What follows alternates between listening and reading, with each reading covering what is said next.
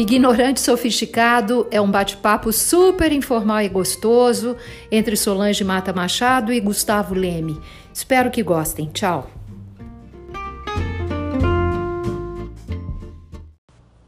Gustavo, no episódio anterior falamos de knowledge skills e mindset skills. O que, que você entende por isso?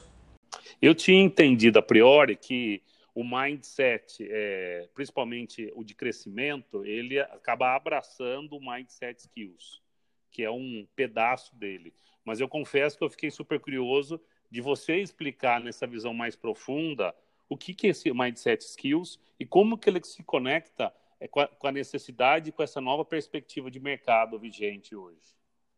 Então, é, quando a gente começa a falar de mindset skills, a gente está remetendo é, de autoconhecimento. É você começar a entender como você pensa. E aí vai entrar, começa a entrar explicações relacionadas com Carol Dweck. Você conhece? Você acabou de falar Carol Dweck que trouxe esse conceito de mindset fixo e mindset crescimento. É, isso é claro para você, Gustavo? Ou ainda tem uma, um pouco de confusão? Não, é, é, essas duas para mim fica claro, mas eu vou trazer um pouco do meu entendimento e você me ajudar uhum. a, a, complementar. Quando a gente fala okay. de mindset fixo, né, é, a sensação que eu tenho é que traz, é, até pela leitura do livro dela, uma crença mais enraizada, mais firme, é, uma, um núcleo duro que não te possibilita é, enxergar novos caminhos, né? Você fica fixo a uma dada perspectiva.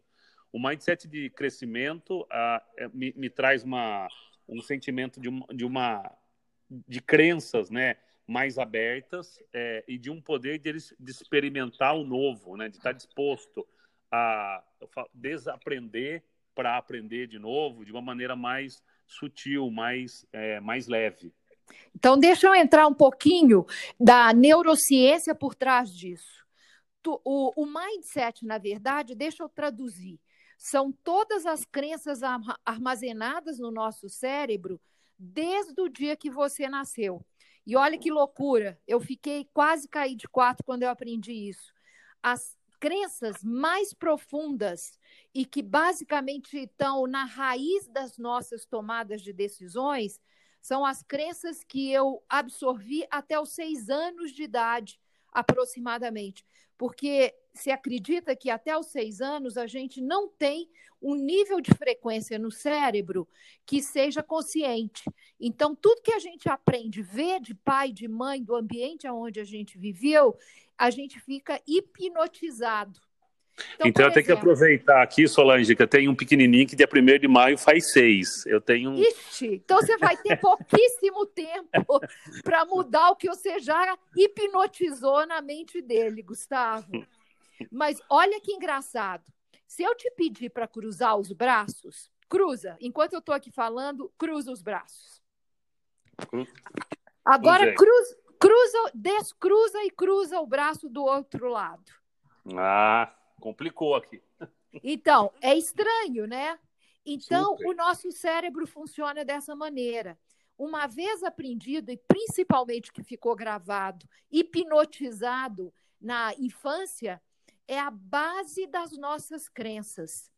E tem pessoas que vão cada vez mais solidificando essas crenças e as novas crenças e aprendizados ao longo da vida vão cada vez mais se, se conectando e se consolidando com aquelas que já estão no cérebro.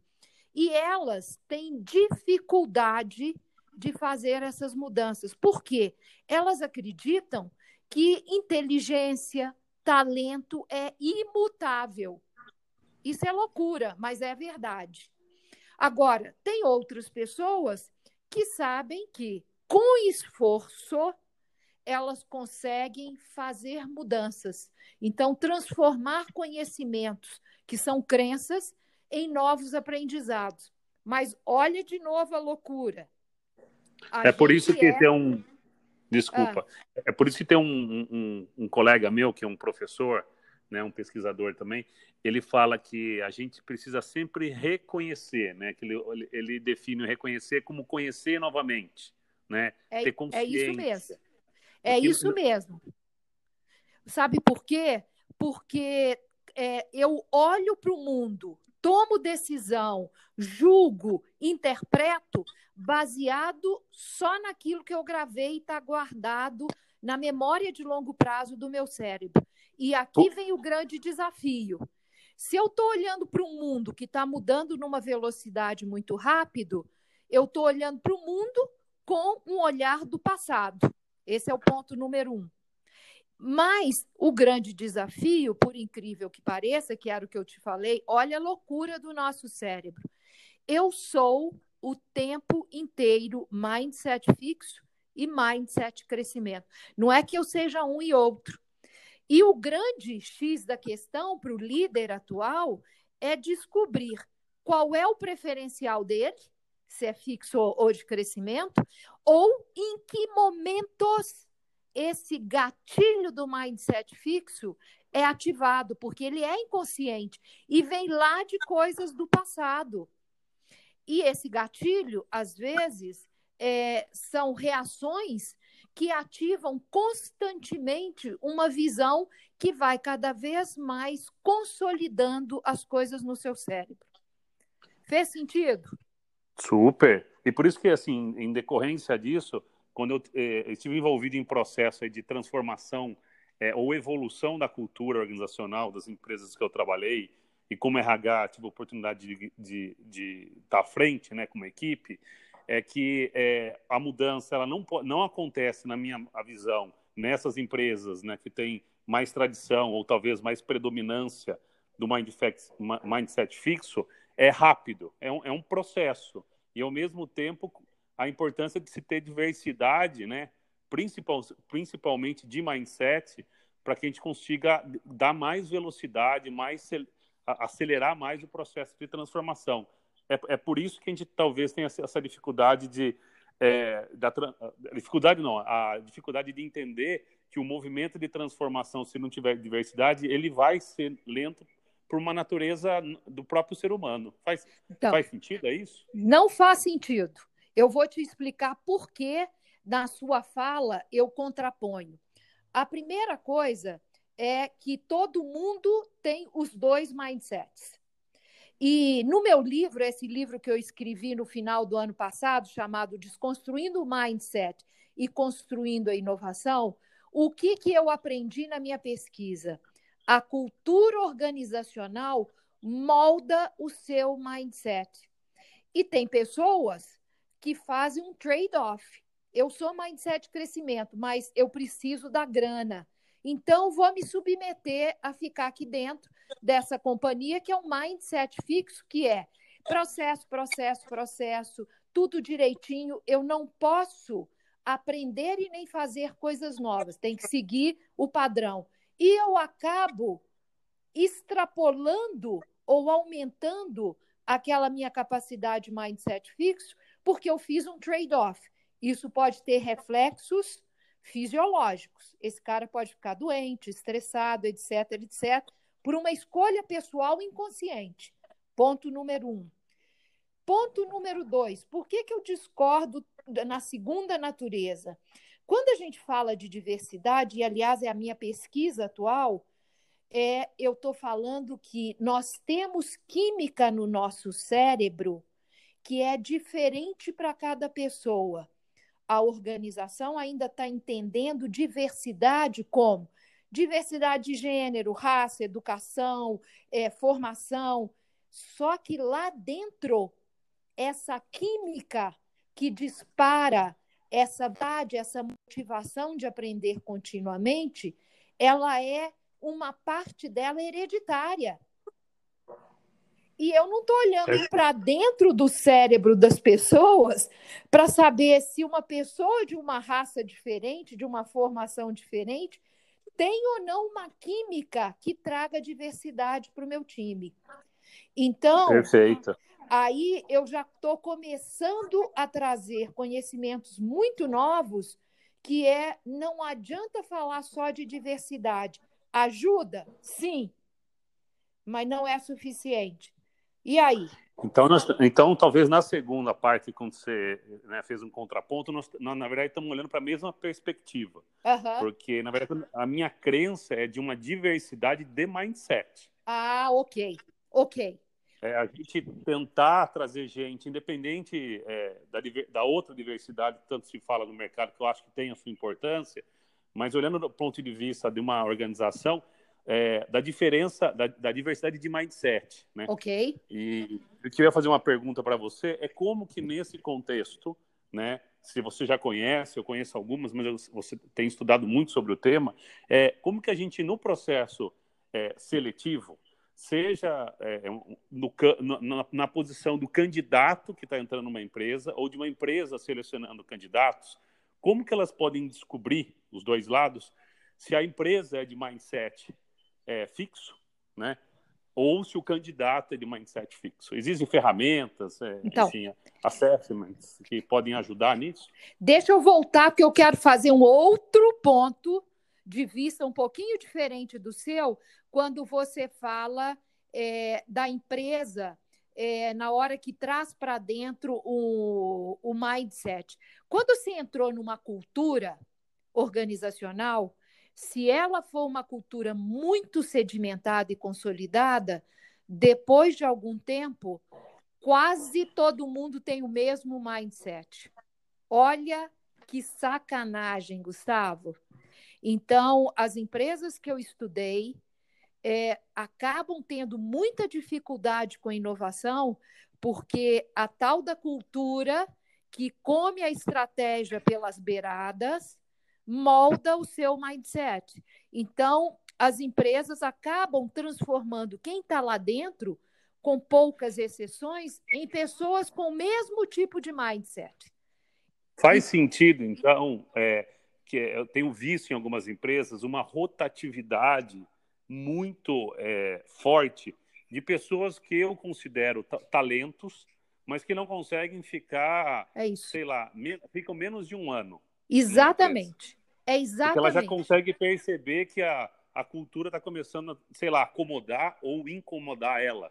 Porque esses caras milênios, é, eles entraram com uma liberdade, vamos supor, eles têm uma, uma crença de que eles podem, eles conseguem, eles trabalham por paixão, por motivação, e quando eles entram nesses ambientes no qual existe uma propensão maior de mindset fixo, rotinas, processos, KPIs, é, entregas, eles se sentem extremamente frustrados, porque qual é a moeda de troca para eles? O que é paixão para esses caras? Aprender continuamente. Então, para eles ficar nesse ambiente que eles vão sempre fazer as mesmas coisas, é forçar o mindset fixo que eles praticamente não querem. Porque se eles fizerem o trade-off, eles adoecem. Então, eles puxam carro, saem, eles vão buscar outras coisas. É exatamente por isso que não ficam nessas empresas. E aí, o que, que a gente está vendo? Estratégias, por exemplo, a várias empresas, a Google, por exemplo, o que, que ela faz para atrair essas pessoas? O item número um que eu posicionei no meu livro se chama autonomia. Dá autonomia para esses caras. Porque na autonomia ele vai ganhar um tempo de fazer alguma coisa para satisfazer a paixão que está ligada com o propósito. Então, quando você começa a endereçar é, níveis mais profundos de inovação, paixão, propósito, você está começando a ativar o mindset crescimento. É, a primeira coisa que eu pergunto é assim: me conta o que, que foi legal que você acha que foi, é, você entregou, que foi sucesso para a sua vida nos últimos três anos. Se esse cara consegue identificar sucesso, prazer, paixão para ele, em áreas completamente diferentes, já me mostra que ele tem um mindset crescimento, curiosidade, ele aprofunda, ele vai atrás, ele consegue adaptar o tempo dele para buscar a paixão, porque às vezes ele está num ambiente profissional fazendo um trade-off, mas nem por, por causa disso ele não persegue uma paixão. Por exemplo, eu faço todo final de semana um, um trilha. E faço mesmo, viu, Gustavo? Agora não, porque coronavírus, estou dentro de casa com meu é, contador de passos, andando 10 mil passos dentro de casa. Mas eu faço todo final de semana trilha. Como é que eu equilibro minha vida profissional com uma paixão que eu tenho, que é natureza? Isto, você começa a ver que pessoas com mindset crescimento equilibram paixões em áreas diferentes no mesmo espaço de tempo. Deu para de, respondi? Sim. E você? Ei, ei. E você, como é que você reconheceria esse cara que eu chamo de propensão para mindset de crescimento na sua experiência de gestão com pessoas ou de trabalhar principalmente com startups? Ah, e me lembra de te contar um caso de startups, tá? Ok. Eu tenho, eu tenho muito costume, eu sempre falo muito de processo seletivo, porque eu acho que é um, uma das principais, é, um dos principais é, oportunidades que a gente tem de conhecer pessoas e das pessoas conhe conhecerem os ambientes a qual elas podem trabalhar. Então, trazendo isso, o que eu tenho uh, utilizado, eu tenho visto, né, e também trazendo um pouco de, de contexto do que a gente está falando, é que quando eu conheço uma pessoa e eu quero saber se ela tem um mindset é, mais aberto de crescimento, eu busco sempre na conversa, né, em entrevistas, isso acontece com muita frequência, explorar a, a, a, rotina dela de provar novos sabores, uhum. de correr atrás de novos conhecimentos, de é, vivenciar, se dar a oportunidade de vivenciar novas experiências, né? Aquela frase famosa, né? Qual foi a, qual foi a última vez que você fez algo pela primeira vez? Ah, né? legal. Né? Então, eu vou sempre trabalhando através de, de, de tentar é, extrair das pessoas histórias, uhum. né? Principalmente do dia a dia delas, é, para saber se elas estão provando sabores que estão fora do, do ecossistema, talvez que eu esperasse que uhum. ela tivesse inserida. Então, se ela é uma, é um, trabalha com engenharia, então, que tipo de experi experiências que ela está ela tá tendo fora desse ambiente? Isso é e dentro da vida profissional também. Isso é curiosidade, é, né? E isso é o que a gente estava falando num dos episódios, né? A pessoa ser furiosa, né? Ter uma energia exacerbada aí na curiosidade. É, é interessante porque é, quanto e aí você tinha, já tinha trazido isso para mim. Quanto mais especialista a pessoa é, é na, na minha ah, vivência dessa prática, mais eu tenho percebido que ela fica refém da própria especialidade. Posso né? fazer? Né? Posso te interromper? Lógico. Então vamos lá, neurologicamente. Quando a pessoa trabalha e fica muito tempo no mesmo lugar, pensamento vertical, neurologicamente, eu estou consolidando ligações de neurônio. Quanto mais eu repito as mesmas coisas, mais difícil de quebrar ou de fugir ou de criar novas redes neurais, mesmo porque trazer esta rede neural consolidada não consome energia do nosso cérebro. E o cérebro, só por estar vivo e funcionando, já consome 25% do oxigênio que a gente respira. Então, tudo aquilo que é consolidado, eu trago sem precisar de energia. E é assim que o nosso cérebro funciona. E é engraçado isso, porque ver se eu vou, que eu vou falar faz sentido. É, nesse momento que a gente está passando agora de coronavírus, vários colegas que são colegas, né, é, são é, executivos de RH, têm me procurado para trocar uma ideia de ações que eles poderiam fazer. E a recomendação minha é por que, que vocês não montam um grupo que tenha pluralidade, né, que tenha uma representatividade de vários é, departamentos ou até mesmo idades, e deixa eles trazerem é, contexto e ideias de como melhor eles podem passar esse momento. E alguns colegas têm resistido a essa perspectiva porque acredita que ele, eles deveriam, né, a, a direção da empresa teria que definir o melhor caminho. Isso também tem a ver com o mindset fixo, não tem? Na crença que a, a, a solução está na, na cabeça de quem está em cargo mais alto? Totalmente. Então, quanto mais você está acostumado a fazer as mesmas coisas e pensar da mesma maneira, fazer os mesmos processos, mais pensamento vertical, mais consolidação neurológica, mais dificuldade de trazer criatividade, porque criatividade é criar novos caminhos neurais, consome energia, ela atinge áreas do cérebro que só são ativadas quando uma química é produzida no cérebro. E isto só se faz quando você tem um foco muito direcionado, uma energia direcionada que se chama ativação do sistema de atenção, que é o mindset crescimento. Então, é só para a gente. Que tem, eu falei, que tem a ver também com desfrutar novas experiências.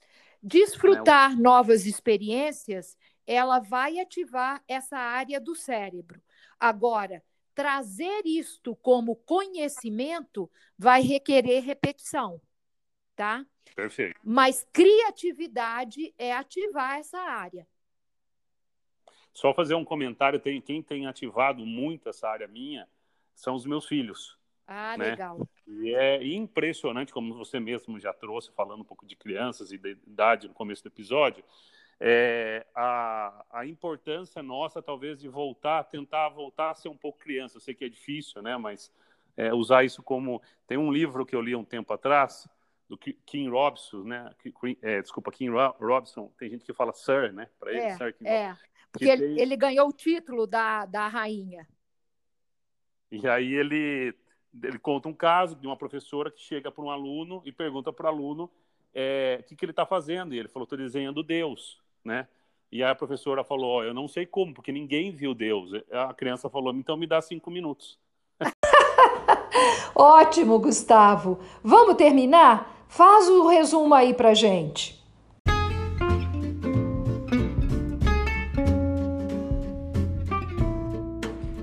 Episódio 3, falamos sobre soft skills, diferenças entre o mindset fixo e o mindset crescimento. É, para caminharmos em direção ao mindset de crescimento, devemos ampliar o nosso nível de autoconhecimento. E um ambiente de conhecimento e autonomia estimula a atração e a retenção de profissionais com mindset crescimento. Falamos também da importância de ser curioso ou furioso e experimentar novas experiências. Cuidado com o pensamento vertical.